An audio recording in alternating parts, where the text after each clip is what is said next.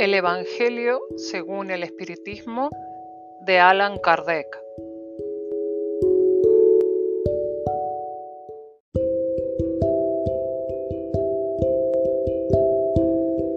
Capítulo 24. No pongáis la lámpara debajo del selemín.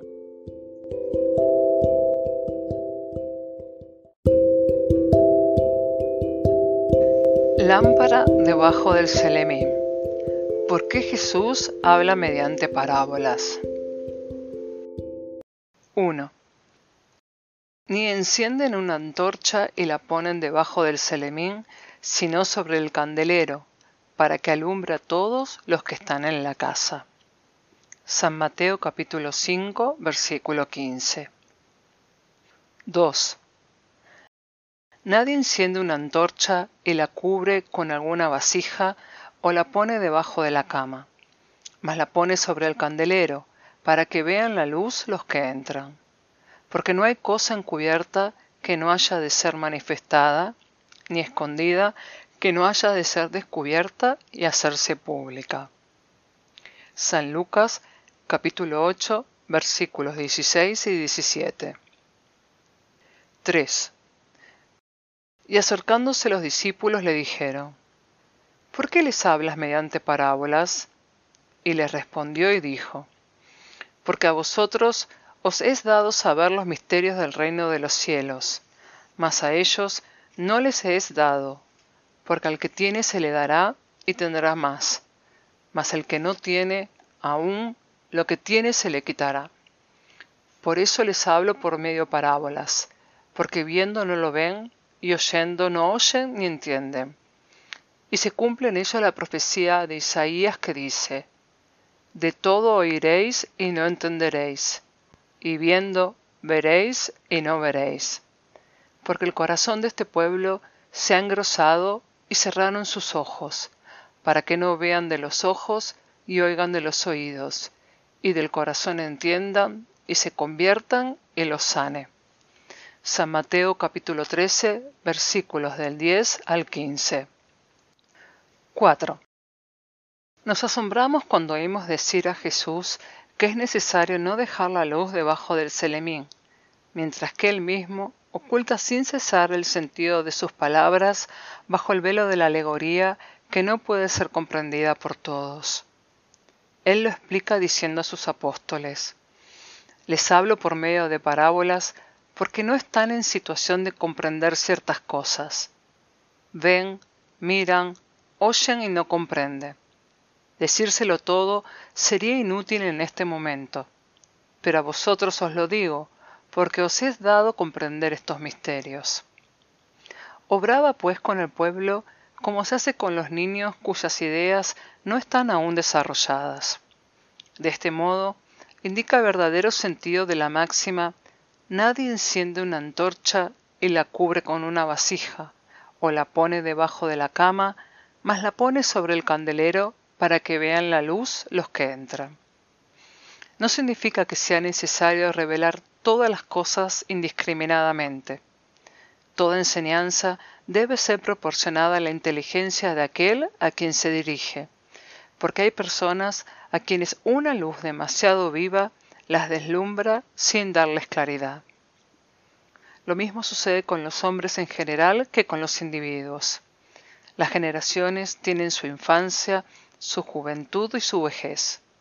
Cada cosa debe venir a su tiempo, pues el grano sembrado fuera de estación no fructifica. Mas lo que la prudencia aconseja callar momentáneamente debe descubrirse más tarde o más temprano, porque llegados a cierto grado de desarrollo, los hombres buscan ellos mismos la luz viva, la oscuridad les pesa. Habiéndoles dado Dios la inteligencia para comprender y guiarse en las cosas de la tierra y del cielo, quieren razonar su fe. Entonces es cuando no se debe poner la antorcha debajo del celemín, porque sin la luz de la razón la fe se debilita capítulo 19, número 7. 5. Si en su sabia previsión la providencia solo revela las verdades gradualmente, las descubre siempre que la humanidad está en disposición de recibirlas. Las tiene reservadas, pero no debajo del Selemim. En cambio, los hombres que están en posesión de estas verdades, la mayor parte de las veces solo las ocultan con la idea de dominar. Verdaderamente ellos son los que ponen la luz debajo del Selemim. Así es que todas las religiones han tenido sus misterios, cuyo examen prohíben, pero mientras esas religiones van quedando rezagadas, la ciencia y la inteligencia han avanzado y han rasgado el velo del misterio. El vulgo se ha vuelto adulto y ha querido penetrar en el fondo de las cosas, y ha sido cuando ha expulsado de su fe lo que era contrario a la observación. No puede haber misterios absolutos, y Jesús está en lo cierto cuando dijo que no hay nada secreto que no deba ser conocido. Todo lo que está oculto será descubierto algún día, y lo que el hombre no puede aún descubrir en la tierra, le será sucesivamente descubierto en los mundos más avanzados y cuando esté purificado. Aquí está aún en las tinieblas. 6. Se pregunta, ¿qué provecho puedo sacar el pueblo de esta multitud de parábolas cuyo sentido permanecía oculto para él? Es de resaltar que Jesús no se expresaba con parábolas sino respecto a las partes, hasta cierto punto abstractas, de su doctrina, pero habiendo hecho de la caridad hacia el prójimo y de la humildad la condición expresa de la salvación, lo que dijo concerniente a esto es perfectamente claro, explícito y sin ambigüedad. Así debió ser, porque es la regla de conducta, regla que todo el mundo debía comprender para poderla practicar es la esencial para la multitud ignorante a la que se limitaba a decir, esto es lo que debéis hacer para alcanzar el reino de los cielos. Sobre los otros puntos, sólo desarrollaba sus pensamientos sus discípulos, por estar estos más adelantados moral e intelectualmente. Jesús había podido iniciarles en las verdades más abstractas, por esto dijo, a los que tienen se les dará más capítulo 18, número 15. Sin embargo, incluso con sus apóstoles se dejó en la vaguedad muchos puntos, cuya completa inteligencia estaba reservada a épocas posteriores. Estos son los puntos que han dado lugar a interpretaciones tan diversas, hasta que la ciencia por un lado y el espiritismo por otro han hecho comprender su verdadero sentido. 7. El espiritismo viene hoy a arrojar luz sobre una serie de puntos oscuros. Sin embargo, no lo hace de cualquier modo. Los espíritus proceden en sus instrucciones con una admirable prudencia. Solo sucesiva y gradualmente han abordado las diferentes partes conocidas de la doctrina y del mismo modo serán reveladas las otras, a medida que llegue la hora de hacerlas salir de la oscuridad. Si lo hubiesen presentado completa al principio, solo habría sido accesible a un reducido número de personas. Habría asustado hasta a los que no estaban preparados, y esto habría sido un obstáculo para su propagación. Si los espíritus no lo dicen aún todo ostensiblemente, no es porque haya en la doctrina misterios reservados para los privilegiados, ni que pongan la antorcha debajo del selemín, sino porque cada cosa debe venir a su debido tiempo. Dejan que una idea madure y se propague antes de presentar otra, y que los acontecimientos preparen su aceptación. No vayáis a camino de gentiles. 8. A estos doce envió Jesús después de darle estas instrucciones. No toméis camino de gentiles, ni entréis en las ciudades de los samaritanos, mas dirigíos más bien a las ovejas perdidas de la casa de Israel. Id y predicad diciendo, que el reino de los cielos está cerca. San Mateo capítulo 10 versículos del 5 al 7. 9. Jesús prueba en diferentes circunstancias que sus miras no están circunscriptas al pueblo judío, sino que abarcan a toda la humanidad. Si dijo a sus apóstoles que no fuesen entre paganos, no fue porque desdeñase la conversión de éstos, lo que hubiera sido poco caritativo, sino porque los judíos, que creían en la unidad de Dios y esperaban al Mesías, estaban preparados por las leyes de Moisés y de los profetas a recibir su palabra. Entre los paganos, al faltar la base, todo estaba por hacer, y los apóstoles aún no estaban bastante ilustrados para tan laboriosa tarea. Por esto les dijo, Id al rebaño descarriado de la casa de Israel, es decir, id a sembrar en un terreno ya preparado, sabiendo bien que la conversión de los gentiles se producirá en su momento. En efecto, más tarde los apóstoles fueron a plantar la cruz en el mismo centro del paganismo. 10. Estas palabras pueden aplicarse a los adeptos y a los propagadores del espiritismo. Los incrédulos sistemáticos, los burlones obstinados, los adversarios interesados son, para ellos, lo que los gentiles eran para los apóstoles.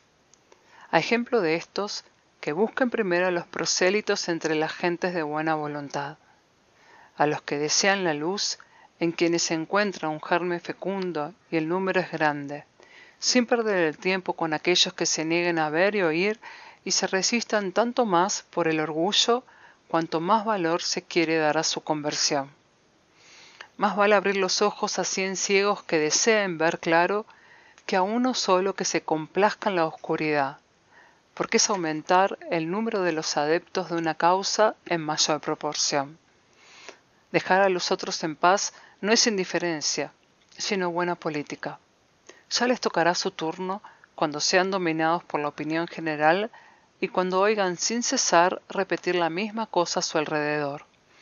Entonces creerán aceptar la idea voluntariamente y no bajo las impresiones de un individuo. Además, hay ideas que son como las semillas, que no pueden germinar antes de la estación y únicamente en un terreno preparado. Por esto, es mejor esperar el momento propicio y cultivar primero las que germinan, no sea que aborten las otras por precipitarlas demasiado. En tiempo de Jesús, y a consecuencia de las ideas limitadas y materiales de la época, todo estaba circunscrito y localizado. La casa de Israel era un pequeño pueblo, y los gentiles eran los pueblos pequeños que existían a su alrededor. Hoy las ideas se universalizan y se espiritualizan. La nueva luz no es privilegio de ninguna nación. Para ella no existen barreras, tiene su hogar en todas partes y todos los hombres son hermanos. Mas los espiritistas tampoco son un pueblo, es una opinión que se encuentra en todas partes y cuya verdad triunfa poco a poco como el cristianismo ha triunfado sobre el paganismo. Ya no se le combate con armas de guerra, sino con el poder de la idea. Los sanos no tienen necesidad de médico. 11. Y acaeció que estando Jesús sentado a la mesa en la casa, vinieron muchos publicanos y pecadores y se sentaron a comer con él y con sus discípulos. Y viendo esto los fariseos decían a sus discípulos, ¿Por qué come vuestro maestro con los publicanos y pecadores? Y oyéndolo Jesús dijo, Los sanos no tienen necesidad de médico, sino los enfermos. San Mateo capítulo 9 versículos del 10 al 12. 12. Jesús se dirigía, sobre todo, a los pobres y a los desheredados, porque estos son los que tienen más necesidad de consuelo, a los ciegos dóciles y de buena fe, porque quieren ver, y no a los orgullosos, que creen poseer toda la luz sin faltarles nada. Véase la introducción, artículos publicanos y peajeros. Estas palabras, como otras muchas, encuentran su aplicación en el espiritismo. Algunos admiran de que la mediunidad se conceda a seres indignos y capaces de hacer mal uso de ella. Parece, dicen, que una facultad tan preciosa debería ser atributo exclusivo de los más meritorios. Digamos ante todo que la mediunidad consiste en una disposición orgánica de la que todo hombre puede estar dotado, como la de ver, oír y hablar. De todas puede abusar el hombre en virtud de su libre albedrío, y si Dios no hubiese concedido la palabra, por ejemplo, más que a los que son incapaces de decir cosas malas, habría más mudos que parlantes. Dios, que ha dado al hombre facultades, le deja libre para hacer uso de ellas, pero castiga siempre al que. Si el poder de comunicar con los espíritus se hubiese dado solo a los más dignos, ¿quién se atrevería a solicitarlo? Además, ¿dónde estaría el límite de la dignidad? La mediunidad se ha dado sin distinción a fin de que los espíritus puedan llevar la luz a todas partes, a todas las clases sociales, tanto a la casa del pobre como a la del rico. Lo mismo entre los prudentes para fortalecerlos en el bien, que entre los viciosos para corregirles. ¿Acaso no son estos últimos los enfermos que necesitan el médico? ¿Por qué Dios, que no quiere la muerte del pecador, le privaría del socorro que puede sacarle del cenagal? Los espíritus buenos vienen pues en su ayuda y los consejos que recibe directamente son de tal naturaleza que le impresionan con más viveza que si los recibiera por caminos indirectos. Dios, en su bondad, para ahorrarle el trabajo de ir a buscar la luz más lejos, se la pone en la mano. ¿No es mucho más culpable si no la mira? pueden excusarse con la ignorancia cuando él mismo haya escrito, visto, oído y pronunciado su propia condena? Si no se aprovecha entonces es cuando será castigado por haber pervertido sus facultades, apoderándose de ella los malos espíritus para observarle y engañarle, sin perjuicio de las aflicciones reales con que Dios castiga a sus servidores indignos y a los corazones endurecidos por el orgullo y el egoísmo. La mediunidad no implica necesariamente relaciones habituales con los espíritus superiores, sino que es sencillamente una aptitud para servir de instrumento más o menos flexible a los espíritus en general. El buen medium no es, pues, el que comunica fácilmente, sino el que es simpático a los buenos espíritus y solo está asistido por ellos. Únicamente en este sentido es poderosa la excelencia de las cualidades morales sobre la mediunidad. Valor de la fe. 13. Todo aquel, pues, que me confesare delante de los hombres, lo confesaré yo también delante de mi Padre que está en los cielos. Y el que me negare delante de los hombres, lo negaré yo también delante de mi Padre que está en los cielos. San Mateo capítulo 10, versículos 32 y 33. 14. Porque el que se avergüence de mí y de mis palabras, se avergonzará de él el Hijo del Hombre, cuando venga en su gloria y en la del Padre y de los santos ángeles. San Lucas capítulo 9, versículo 26. 15. El valor de la opinión se ha tenido siempre en alta estima por los hombres, porque es un mérito desafiar los peligros, las persecuciones, las contradicciones y aun los simples sarcasmos a que se expone casi siempre el que no teme confesar muy alto las ideas que no son de todo el mundo. En esto, como en todo, el mérito está en función de las circunstancias y de la importancia del resultado. Siempre hay debilidad en retroceder ante las consecuencias de su opinión y regenerarla. Pero hay casos en que es una cobardía tan grande como ir en el momento del combate. Jesús anatematiza esta cobardía desde el punto de vista especial de su doctrina, diciendo que si alguno se afrentare de sus palabras, también se avergonzará de él, que él negará al que le niegue, que el que le confiesa ante los hombres le reconocerá ante su Padre que está en los cielos. En otros términos, los que teman confesarse discípulos de la verdad no son dignos de ser admitidos en el reino de la verdad. Perderán el beneficio de su fe, porque es una fe egoísta que guardan para sí mismos, pero que ocultan por miedo a que les ocasione perjuicio en este mundo, mientras que aquellos que anteponiendo la verdad a sus intereses materiales la proclaman abiertamente, trabajan al mismo tiempo para su porvenir y para el de los otros. 16. Lo mismo sucederá con los adeptos del espiritismo, puesto que su doctrina no es otra que el desarrollo y aplicación de la del Evangelio. A ellos se dirigen también las palabras de Cristo. Siembran en la tierra lo que recogerán en la vida espiritual. Allí recogerán los frutos de su valor o de su debilidad. Llevar su cruz. El que quiera salvar su vida, la perderá. 17. Bienaventurados seréis cuando os aborrecieran los hombres y os apartaren de sí, y os ultrajaren y desecharen vuestro nombre como malo por el Hijo del Hombre. Gozad en aquel día y regocijaos, porque vuestra mayor recompensa es en el cielo, porque de esta manera trataban a los profetas los padres de ellos. San Lucas capítulo 6 versículo 22 y 23. 18.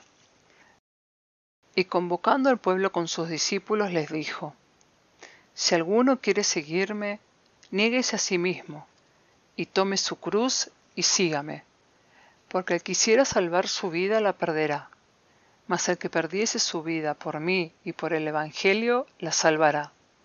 Porque ¿qué aprovechará al hombre si contentase a todo el mundo y pierde su alma? San Marcos capítulo 8 versículos del 34 al 36. San Lucas capítulo 9 versículos del 23 al 25. San Mateo capítulo 10 versículo 33.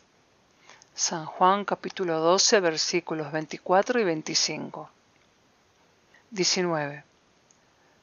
Regocijaos, dijo Jesús, cuando los hombres aborrezcan y os persigan por mi causa porque el cielo os recompensará.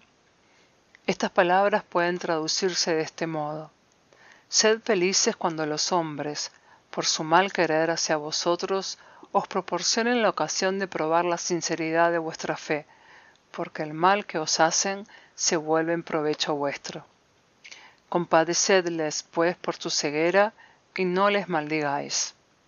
Después añade, que el que quiera seguirme lleve su cruz es decir, que sobrelleve con ánimo las tribulaciones que su fe le proporcionará, porque que quisiera salvar su vida y sus bienes renunciando a mí, perderá las ventajas del reino de los cielos, mientras que aquellos que lo hayan perdido todo en la tierra, y aun la vida por el triunfo de la verdad, recibirán en la vida futura el precio de su valor, de su perseverancia y de su abnegación pero aquellos que sacrifican los bienes celestiales a los goces terrenales, Dios les dice, vosotros habéis recibido ya vuestra recompensa.